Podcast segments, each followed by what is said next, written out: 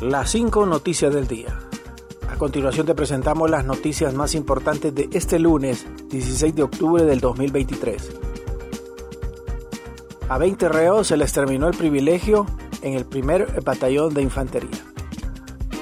Este lunes 20 privados de libertad que gozaban de medidas especiales en el batallón de infantería fueron escoltados por un fuerte contingente de la Policía Militar del Orden Público hacia la Penitenciaría Nacional en Támara entre los privados de libertad que serán trasladados se encuentran casos del Instituto Hondureño de Seguridad Social, Inversión Estratégica de Honduras, Invest Honduras, extraditables, lavado de activos y otros casos de impacto.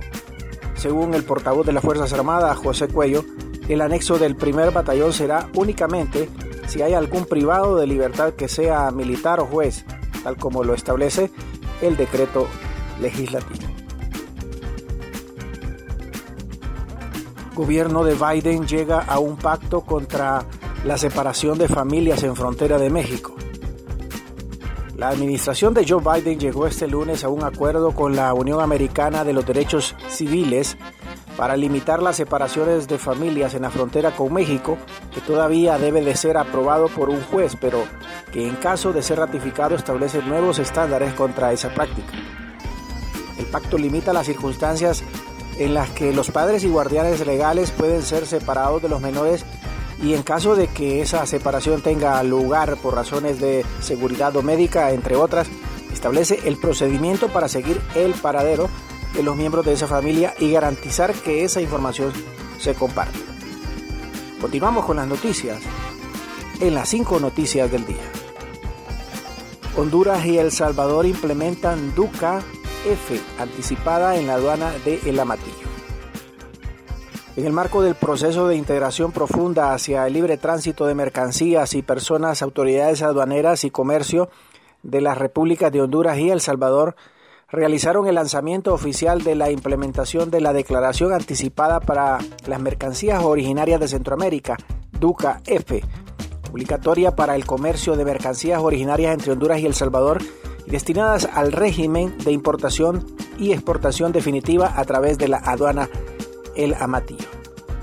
La implementación de la DUCA F anticipada forma parte de la primera fase de la integración profunda entre ambas repúblicas y contribuirá a, a facilitar el comercio y la integración económica regional. Esta permitirá agilizar el paso de los medios de transporte, reducción de tiempo de despacho y costos para los operadores de comercio ya que las mercancías habrán sido declaradas antes de que arriben a la aduana. Unos 235 privados de libertad han obtenido libertad condicional.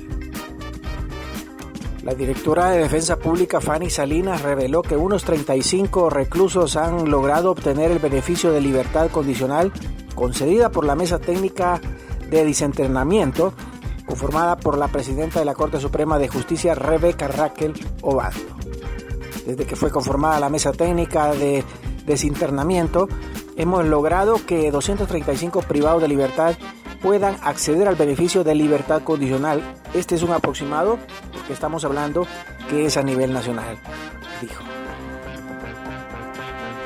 Administradores del Cementerio General solicitan ayuda de las autoridades para restaurar este campo santo. En una visita reciente al Cementerio General de Comayagüela, los administradores de este emblemático campo santo han revelado una creciente preocupación debido a la serie de profanaciones que han estado ocurriendo en las tumbas de los difuntos. Estos actos vandálicos perpetrados por individuos sin escrúpulos tienen como objetivo saquear objetos de valor que han sido colocados con cariño y respeto en las tumbas de estos seres queridos. Antes de este desagradable problema, los administradores del Camposanto hacen ah, un llamado urgente a las autoridades y a la comunidad en general para unir esfuerzos en la restauración y preservación del cementerio general, un lugar donde también descansan los cuerpos de ilustres figuras que han dejado una huella imborrable en la historia de Honduras. Gracias por tu atención.